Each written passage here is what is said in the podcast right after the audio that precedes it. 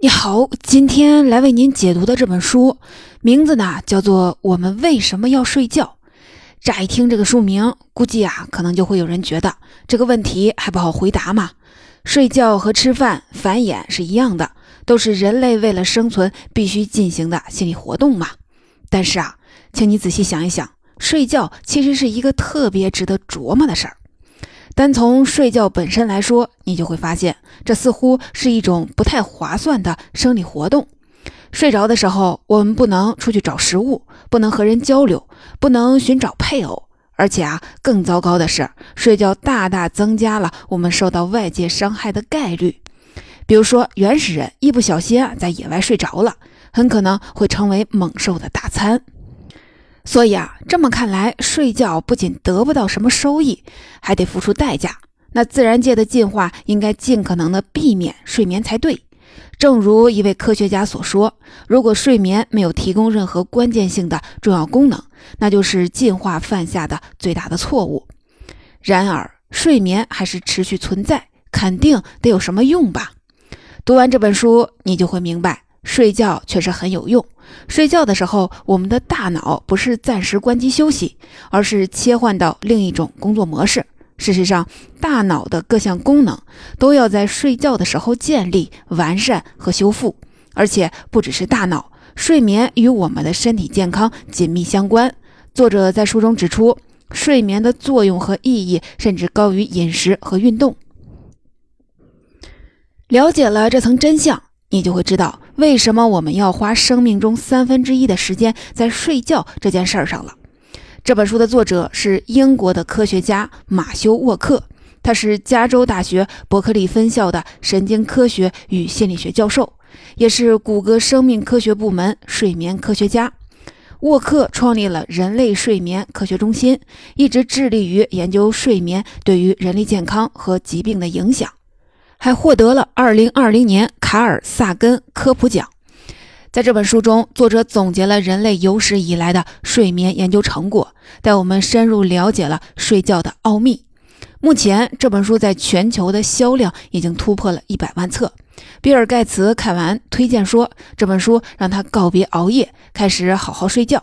接下来，我就分成两部分来为您解读这本书。第一部分，我们先回答这本书的核心问题：我们为什么要睡觉呢？第二部分，我们再来说说，如果睡不好会带来哪些危害？怎样才能好好的睡觉呢？我们为什么要睡觉呢？睡眠对我们到底有什么用呢？刚才说了，我们睡觉的时候，大脑不是暂时关机休息，而是切换到另一种工作模式。电影《头脑特工队》里有一个场景。主角睡着后，大脑里的夜班工人马上到岗开始工作。比如说，有一些工人忙着把储存的海马体里的短期信息搬运到长期记忆区大脑皮质中，那些白天接收到的有用的信息就转化成了长期记忆，保存了下来。这些工人是大脑里的一种叫做睡眠纺锤波的脑电波，它的工作就是搬运记忆。在睡觉的时候，大脑还会做很多类似的工作，比如说清除代谢废物，再比如说安抚痛苦情绪等等。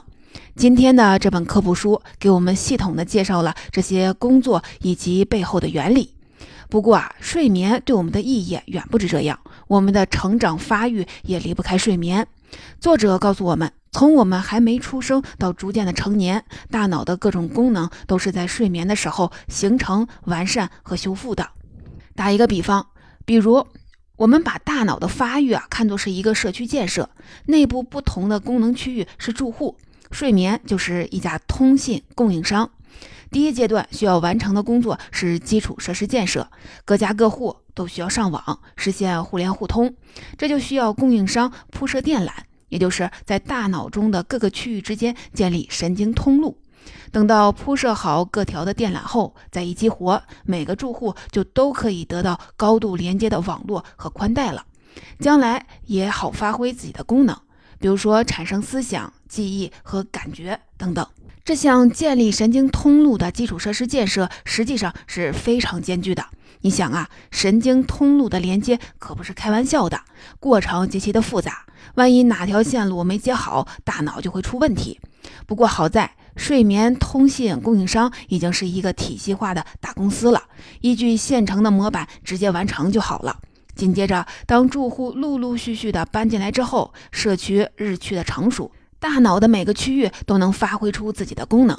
第二阶段，供应商就需要提供更加完善的服务了，因为在基础设施建设的阶段，给每个住户刚开始设计的网络的带宽都是一样的，潜在的可用量也是一样的。然而啊，长期来看，这并不是最有效率的解决方案。随着时间的推移，有些住户需要更多的带宽，有些则消耗的比较少，还有些住户完全不需要带宽。所以啊，要想达到使用效率的最大化，供应商就需要收集数据，然后再根据实际的使用量做一轮定制化的服务。不过这里面还有一个比较讲究的点，就是供应商得确定先从哪户开始施工是很重要的。要以一个合理的住户顺序，逐步的推进神经通路之间的修剪工作，完善大脑的各个功能。当这一轮定制化服务结束后，社区的工作就基本上大功告成了。往后，供应商要做的就是提供日常社区维修服务，确保各区域能够正常的运行。如果我们把这个比方对应到真实的生长发育中，第一阶段基础设施的建设实际上是在胎儿时期开始进行的。我们都知道，睡觉的时候有两个不同的睡眠形式在有规律的交替进行，一个是快速的眼动睡眠，另一个是非快速眼动睡眠。第一阶段基础设施建设费时费力，所以胎儿基本上一天二十四小时都处于睡眠的状态。其中，快速眼动睡眠是主力军，它的工作就是建立大脑内复杂的神经通路。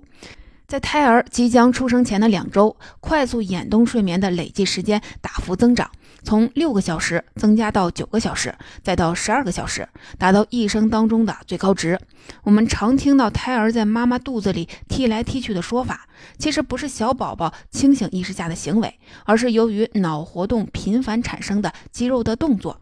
接下来第二个阶段完善工作，从婴幼儿时期一直持续到青少年的后期，在这个过程当中。快速眼动睡眠让位，由非快速眼动睡眠接手，因此非快速眼动睡眠时间持续的增加，直到和快速眼动睡眠的时间比例稳定在八比二。在这个阶段中，非快速眼动睡眠需要根据大脑的使用状况进行定制化的修剪完善工作，提高运转的效率。值得一提的就是，科学家们发现。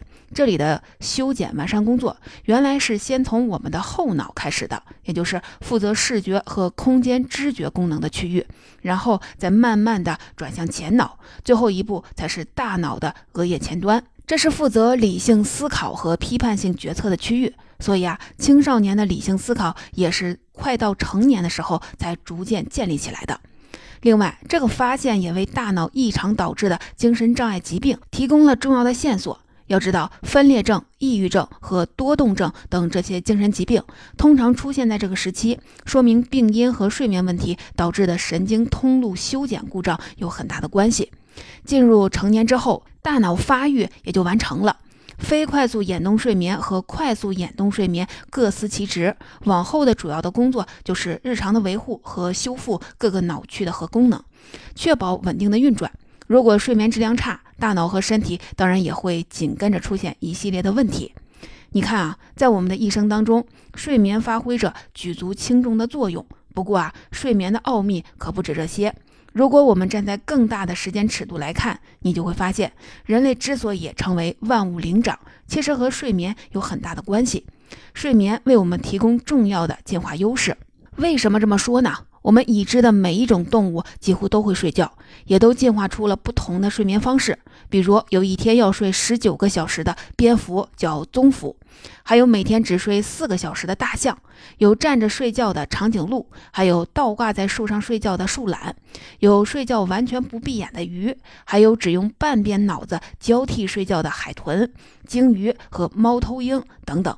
但是这些都不如人类的睡眠来的实在。人类进化优势的秘密就在于拥有高质量的睡眠。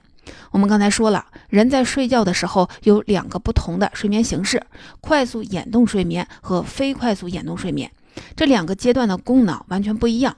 快速眼动睡眠比较活跃，主要负责建立神经通路。虽然很多动物都有快速眼动睡眠。但是强度和质量都远远不如人类。作者发现，在人类进化过程当中，一个非常重要的节点，就是当人类祖先从树上睡觉转移到了地面睡觉后，快速眼动睡眠质量就大幅度提升了。我们都知道，人类的祖先最初是在树上睡觉的，因为睡着的时候，大脑会产生一种麻痹机制，让肌肉在睡觉时处于瘫痪状态，睡在树上才能躲避危险。但是啊，一旦掉下去，生命就此终结了。所以啊，在树上睡觉，睡眠的质量是很低的，需要睡很长的时间。人类学会了用火之后，就不那么害怕猛兽了，所以也就可以从树上转移到地面上了，安安稳稳的睡觉了。不过啊，还有一个麻烦，在地上睡觉不能睡得太久，万一睡觉前点着的火灭了怎么办呢？因此，人类不得不缩短睡眠的时间。时间短了，质量就得提高，尤其是针对快速眼动睡眠质量的大幅度的提升。在作者看来，这个变化给整个人类社会带来了革命性的影响。快速眼动睡眠质量提高，让大脑产生了两个重要的功能，促进了人类的发展。第一个重要的功能是深层类比。快速眼动睡眠阶段，我们的大脑会进入做梦的状态，这时候大脑在干什么呢？白天清醒的时候，大脑会在有相近的信息之间建立有逻辑的联系；而在做梦时，大脑的工作正好是相反，会跳过那些明显的逻辑关联，更偏向于在一些不相关的信息间建立联系。这个工作可以说是一种深层的类比，大脑把记忆片段重新的组合碰撞，找到它们深层次的共通点。这个时候，大脑变成了一个实验场，任何事情都有可能发生，而且越奇怪越好。最终形成的梦就是这些杂乱信息的炼金术，这就是创造力的来源。而人类正是因为拥有了创造力，才发明了飞机、宇宙飞船和电脑等一系列的物品。作者说，睡觉时大脑的深层类比是人类进化中最具革命性的跃升。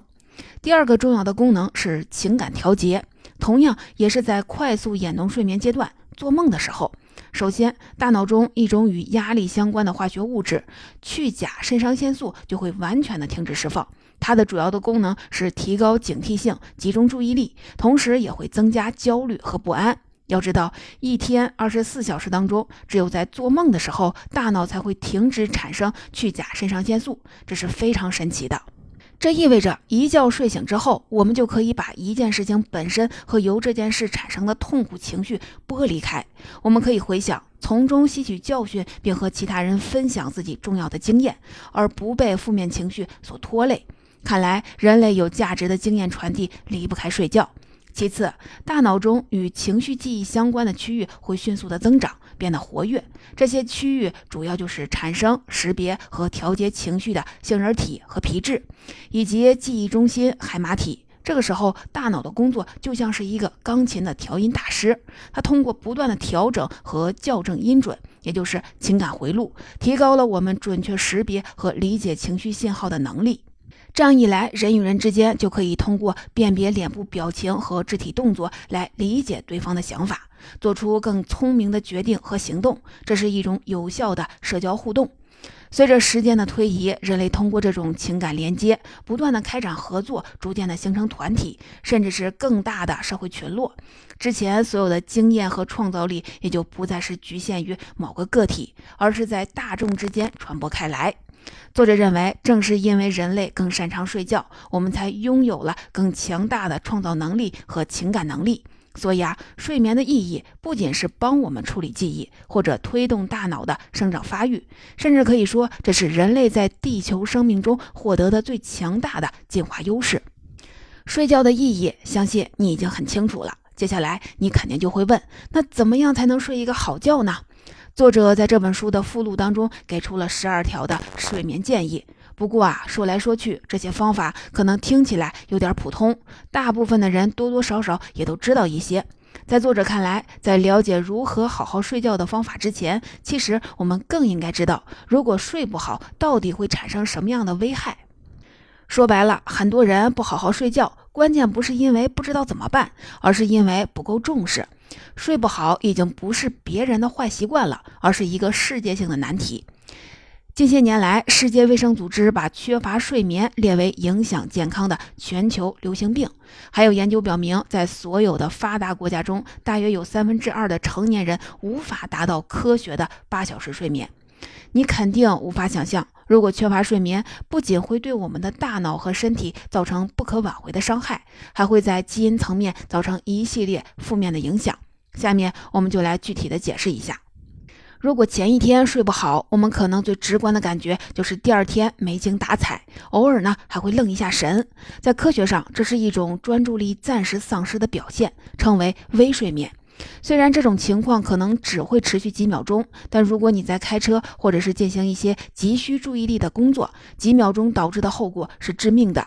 因为这个时候大脑会短暂的失去对外界环境的知觉，不只是视觉，还包括所有认知通道。这种情况经常发生在夜间睡眠长期低于七小时的人身上。科学家通过实验发现，六个小时可能在大多数人看来是一个很正常的睡眠时间。但如果你每晚睡六个小时，连续十天之后，大脑累积效应导致的失神程度就会和前一天通宵的人是一样的，而且往后完全没有趋于平缓的迹象。最有意思的发现就是，当实验对象就被问到对自己注意力缺失程度的主观感觉时，他们总是低估了本身的不佳表现。要知道，一个人如果睡眠连续数月甚至是数年受到限制，对自己的记忆力衰退、警觉性的降低和活力减低都会变得习惯，这种疲惫感会变成我们接受的常态。在大多数人的意识当中，是根本不会想到这些问题与睡眠时间不足有什么关系。但是可怕的地方就在这儿，缺乏睡眠对大脑和身体的损伤是持续积累且不可挽回的。如果长期睡不好，我们的身体健康就会面临一系列的威胁，就像家中的水管破裂导致各处渗水的情形是一样的。睡眠不足威胁着我们的心血管、代谢、免疫以及生殖系统，其中最严重的是会造成位于。脊柱后侧的中枢系统、交感神经系统过于活跃，这个是我们身体当中的司令部。正所谓是牵一发而动全身，它可以激发各个生理部门的活动，包括呼吸、免疫功能、应激化学物质、血压和心率。作者发现，过去五十年里，除了少数例外，每项探究睡眠不足对人体影响的实验，都观察到交感神经系统的过度活跃。通常情况下，只会在我们受到强烈的刺激或者非常紧张的时候，交感神经系统才会出现这样的情况，而且一般会持续几分钟到几小时。具体来说，交感神经系统活跃会导致代谢加速，人体体温升高，同时身体还会释放一种叫做皮质醇的压力激素和肾上腺素，导致心跳加速。大脑也一直处于警觉的状态，产生情绪的脑区和回忆中心会一直的持续守备工作。如果睡眠时间长期的不足，交感神经系统就会一直处于过度运转的工作模式，造成我们的身体和大脑持续的紧绷。失眠的罪魁祸首其实也是交感神经过度活跃，就像汽车的引擎一直处于发动的状态，时间长了，活塞、油封和排档各个部件都会接连的失灵。如果可能会患心血管疾病、糖尿病、抑郁症和癌症等这些风险都不足以引起你的重视，那么你肯定想不到，缺乏睡眠所造成的负面影响还会深入我们的细胞当中，不仅改变基因的活动和表达，还会攻击遗传物质本身的物理结构。我们分别来解释一下。首先是改变基因的活动和表达，这个呀比较好理解。我们都知道，基因是有遗传物质的 DNA 片段。作者在这本书当中打了一个比方，就像双击打开电脑上的文档，然后再发送打印机打印出来是一样的。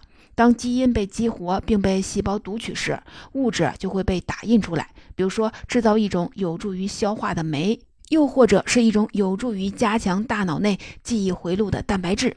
不过啊，一旦基因表达的稳定性受到了影响，比如说，特定基因的错误表达、过量或者是低水平表达，都有可能生产出某种会增加患病风险的物质。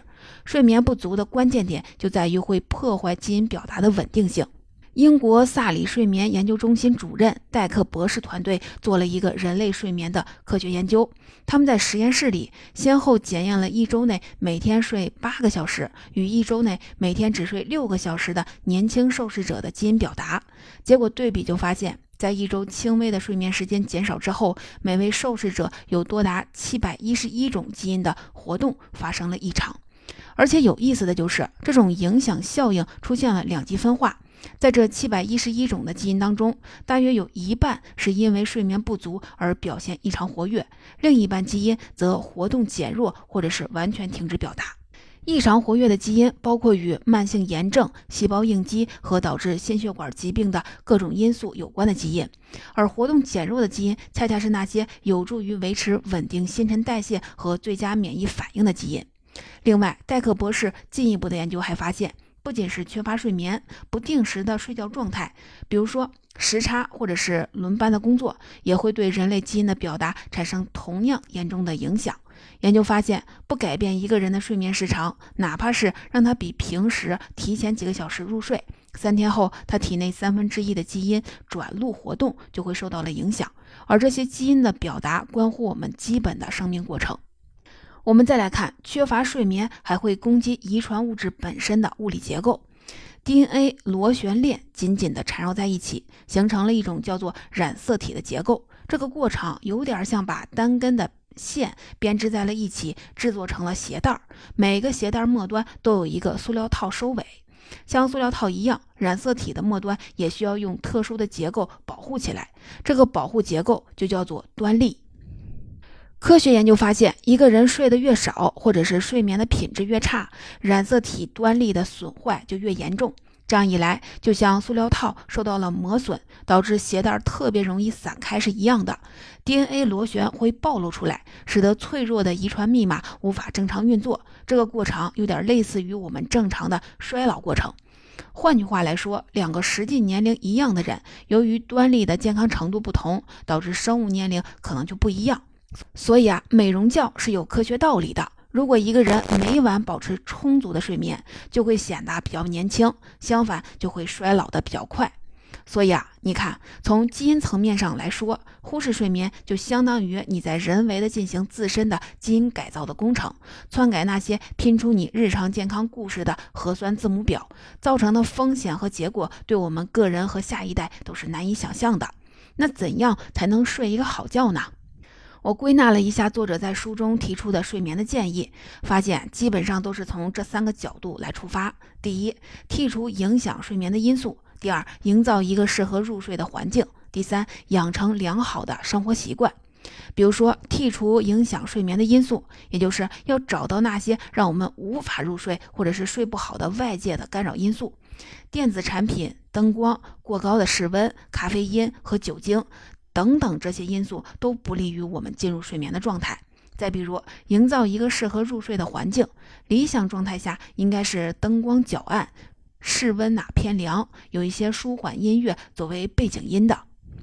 还有养成良好的生活习惯，其中最重要的一条就是要遵守规律的睡眠时间。